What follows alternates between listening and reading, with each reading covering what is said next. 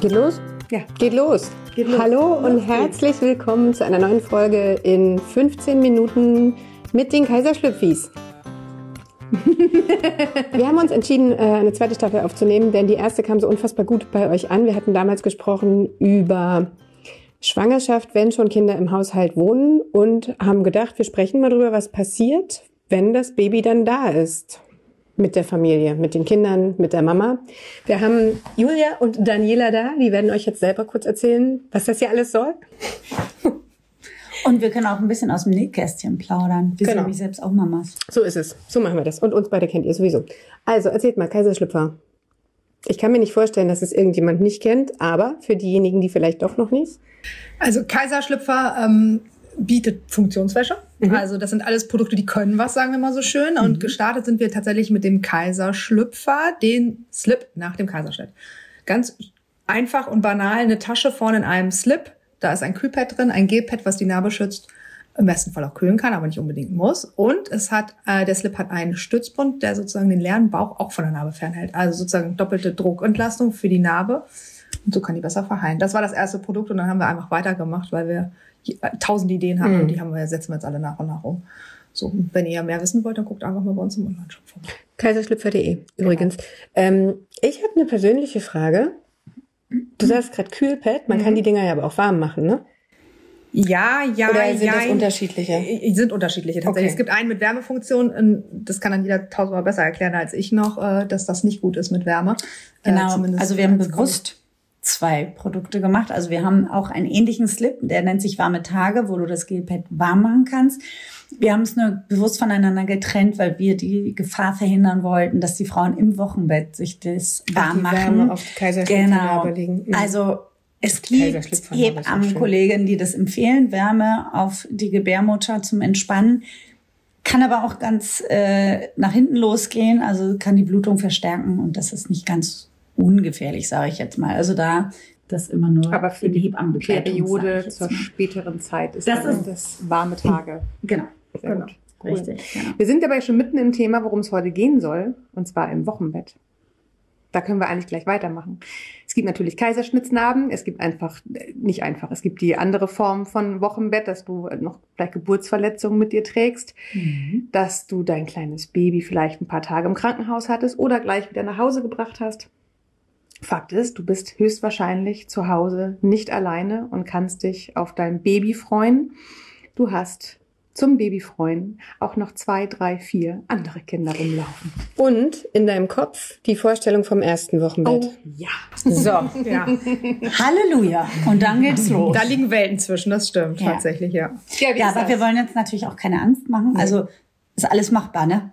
Es ist nur alles Es ist eine halt- Frage der ja. Organisation. Und das es ist auch ein- anders als vorher. Es ist total anders. Also letztendlich, ich habe das meinen Frauen immer so erklärt, es ist so, du hast dein erstes Kind und alles läuft, man hat so alles äh, in die Bahn gebracht. Ne? So das erste Jahr ist ja häufig erstmal so, ja, so ein Eingrooven oder die erste Zeit.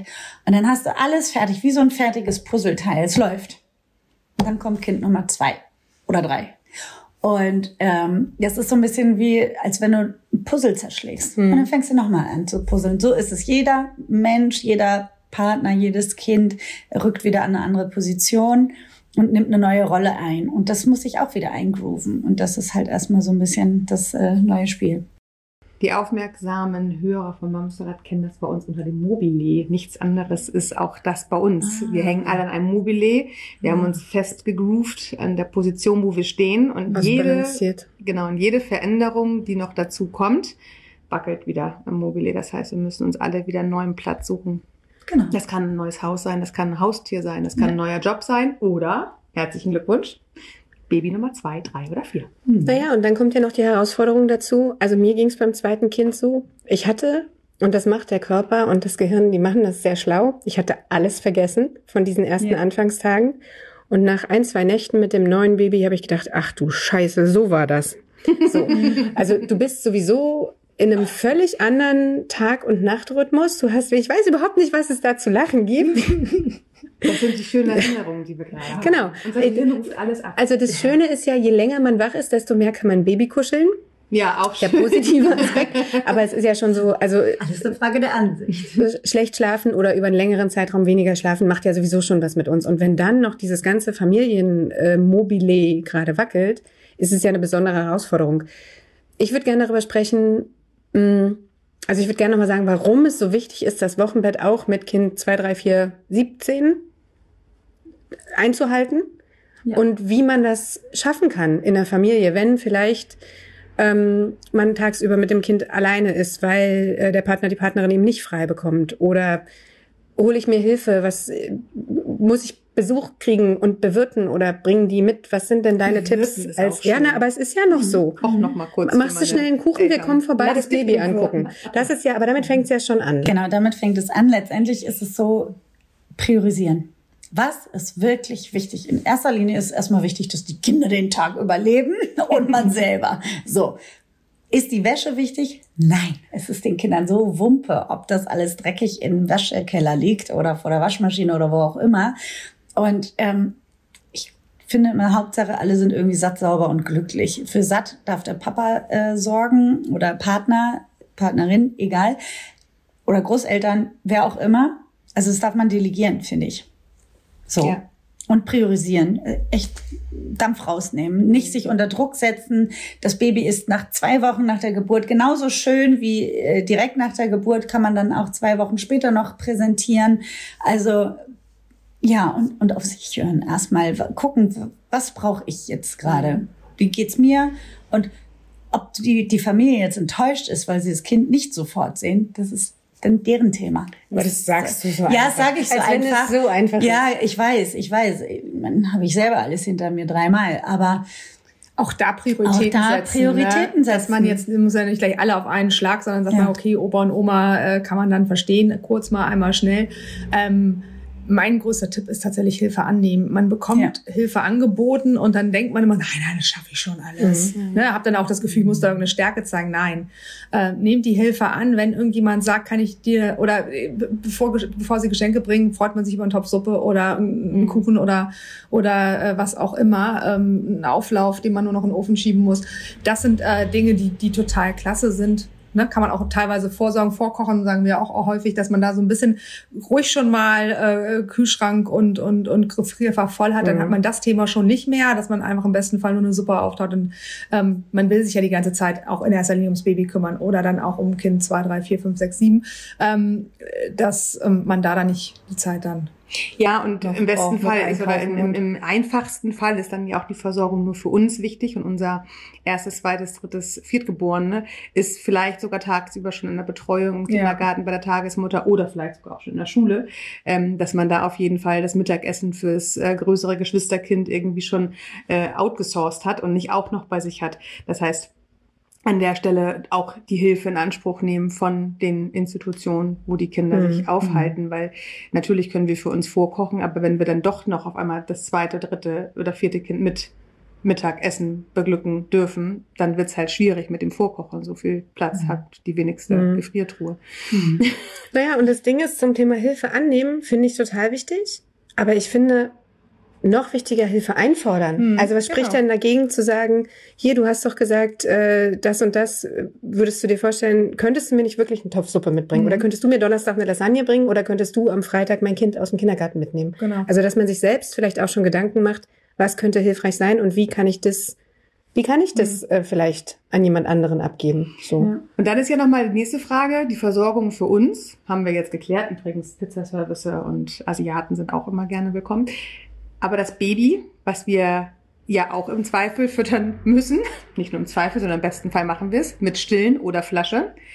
Ähm, eine Frage, die mich dabei brennend interessiert. Was ist denn, wenn, Daniela als Hebamme, was ist denn tatsächlich, wenn ich mein zweites Geborene, das Erstgeborene in dem Fall, auch noch still? Muss ich mein erstgeborenes Kind tatsächlich schon abstillen, bevor mein Baby auf die Welt kommt? Oder kann ich beide gleichzeitig stillen? Tatsächlich kannst du beide gleichzeitig stillen. Der Körper ist ja ein Wunderwerk äh, und es funktioniert wirklich. Also ich würde mich mit dem Thema Tandem stillen, so nennt sich das, nochmal so ein bisschen eingrooven. Das würde jetzt hier ein bisschen zu weit führen, wenn ich das jetzt alles erkläre, aber ähm, es funktioniert. Okay. Kannst du machen. Das heißt, ich muss Ja. nicht abstillen, Nein. ehe Baby Nummer Nein. zwei, drei kommt. Nee. Okay. Ist auch manchmal tatsächlich ganz nett, dann ähm, verhindert so ein bisschen die Eifersucht. Also das ist gar nicht so schlecht. Wenn Ja. Wenn das ein Thema ist, was euch interessiert, wie das mit eurem Kind und dem neuen Baby ist, dazu gibt es auch eine Folge, braucht ihr nur ein bisschen Geduld. Genau, dazu nehmen wir nochmal separat was auf. Ich würde gerne nochmal eingangs, hatten wir ja äh, zu dem ganzen Thema Priorisieren nochmal gesprochen. Was ich ganz gut finde, ist, wenn ich zum Beispiel jetzt Wöchnerin wäre, dann würde ich ein Foto schicken, zum Beispiel einmal so die Standardmaße des Babys und einfach sagen, wir melden uns, wenn wir uns eingegroovt haben. Damit schiebst du gleich so einen Riegel vor und äh, sagst allen, stopp, ihr braucht jetzt nicht hier äh, vorbeikommen. Das, das Interessante ist zum Beispiel, wenn ihr noch im Krankenhaus seid, da kommt jeder einfach irgendwie hin. Also äh, das, ist schon fast übergriffig, finde ich. Während du nachher zu Hause bist, da, da fragen die Leute dann eher, kann ich vorbeikommen? Ist das okay? Im Krankenhaus ist so nach dem Motto, kann ja eh nicht weg. Ist ja da. Ja, aber ich weißt gehe da mal hin. nur. Ja, genau, genau. Aber, das, Also- aber auf der anderen Seite, ähm, also ich verstehe den Punkt total.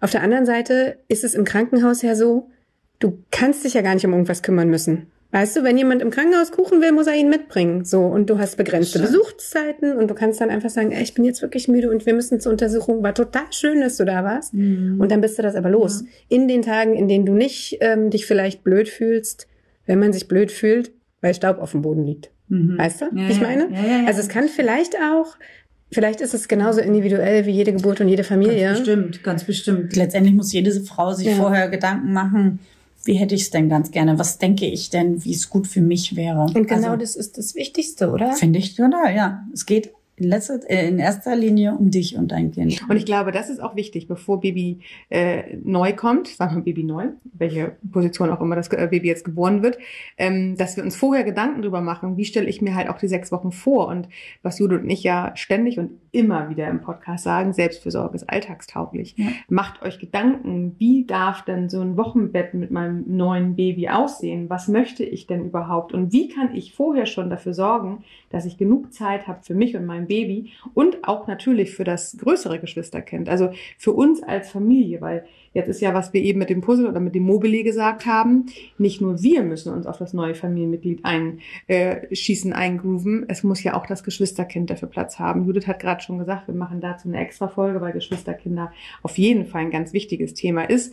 Aber was die Erfahrung zeigt, wenn wir uns über etwas keine Gedanken machen, dann überrennt uns das. Und im besten Fall malen wir uns das nicht nur ganz schön aus, sondern wir freunden uns auch ein Stück weit mit dem Worst-Case-Szenario aus äh, an. Das heißt, was ist denn, wenn tatsächlich meine Geburtsverletzung oder mein Kaiserschnitt so sehr wehtun? Was kann ich tun, damit mein größeres Geschwisterkind auch aufgefangen wird? Wie kann mein Partner, Partnerin in der Firma vielleicht auch nicht nur zwei Wochen ähm, äh, Baby da Urlaub nehmen, sondern kann eventuell auch länger zu Hause bleiben. Was für ein Netzwerk haben wir im Falle eines Falles, falls nicht alles rosa-rot und total schön ist.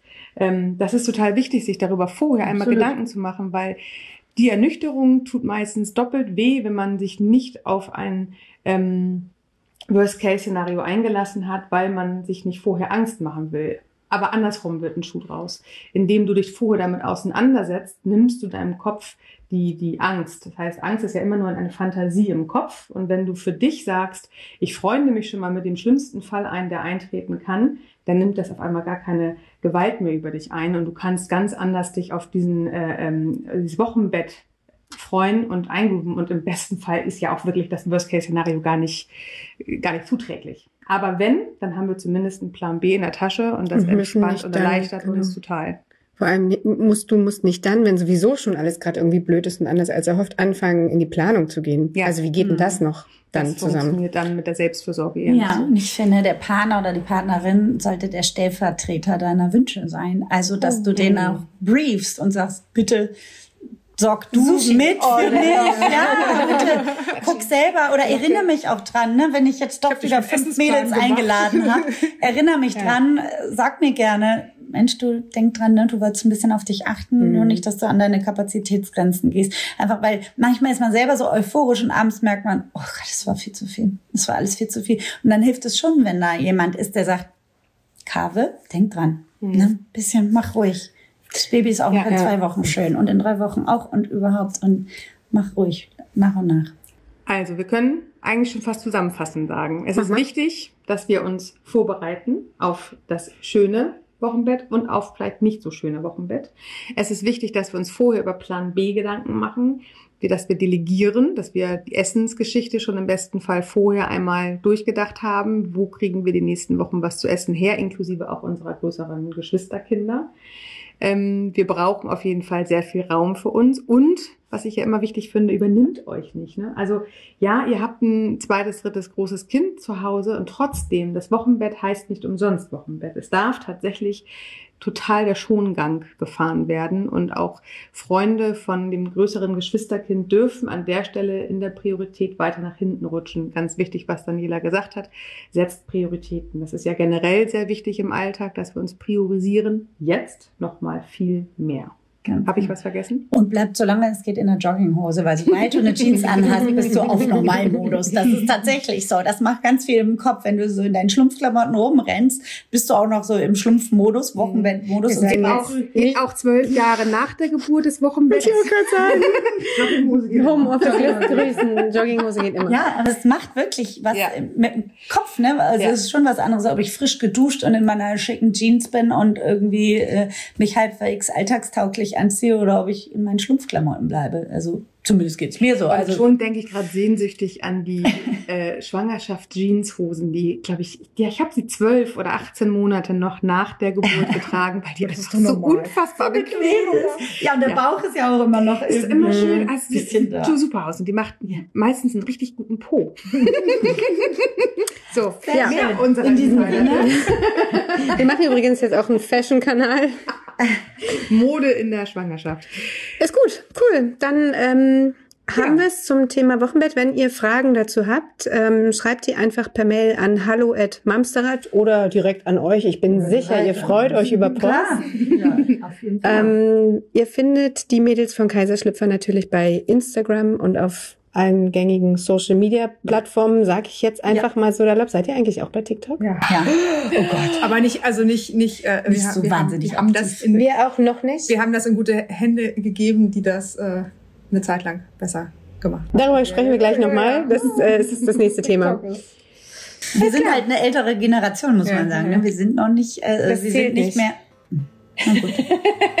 Hier schneiden wir. Alter tut ja gar nichts zur Sache. Ihr Lieben, kommt jetzt gut durch die nächste Woche. Freut euch auf nächste Woche Sonntag, denn da geht's zum zweiten Teil mit dem Thema. Nee, Mittwoch. Ach, Guck mal. ich Also Sonntag auch, aber Sonntag Mittwoch. ist eine andere Folge. Mittwoch. Mittwochs. Ich bin noch nicht so einge... Es ist der Kaiserschlüpfer Mamster Mittwoch. In diesem Sinne. Bis, bis dann. Macht's gut. Tschüss. Tschüss.